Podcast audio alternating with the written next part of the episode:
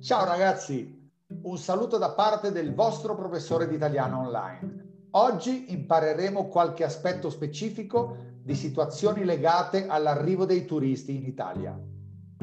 Hoy aprenderemos algunos aspectos específicos de situaciones relacionadas con la llegada de turistas a Italia.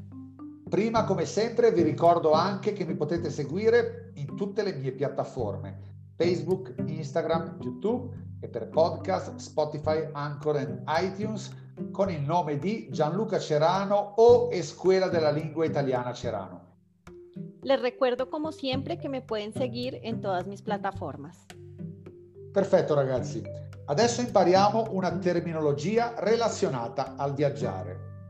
Aeroporto, Aeropuerto, aereo, avión, arrivo, llegada, assistente di volo, azafata, atterraggio, aterrizaje, allacciare la cintura di sicurezza, abrochar el cinturón de seguridad, bagaglio, equipaje, biglietto, tiquete, carta di imbarco, pase de abordaje, decollare, despegar, partenza, salida, posto, asiento, prenotazione, reserva, in ritardo, demorado, uscita, puerta de salida, volo, vuelo, volo cancellato.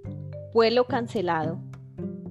Bene ragazzi, e adesso sì, possiamo ascoltare, potremmo escuchar un classico dialogo in un aeroporto italiano.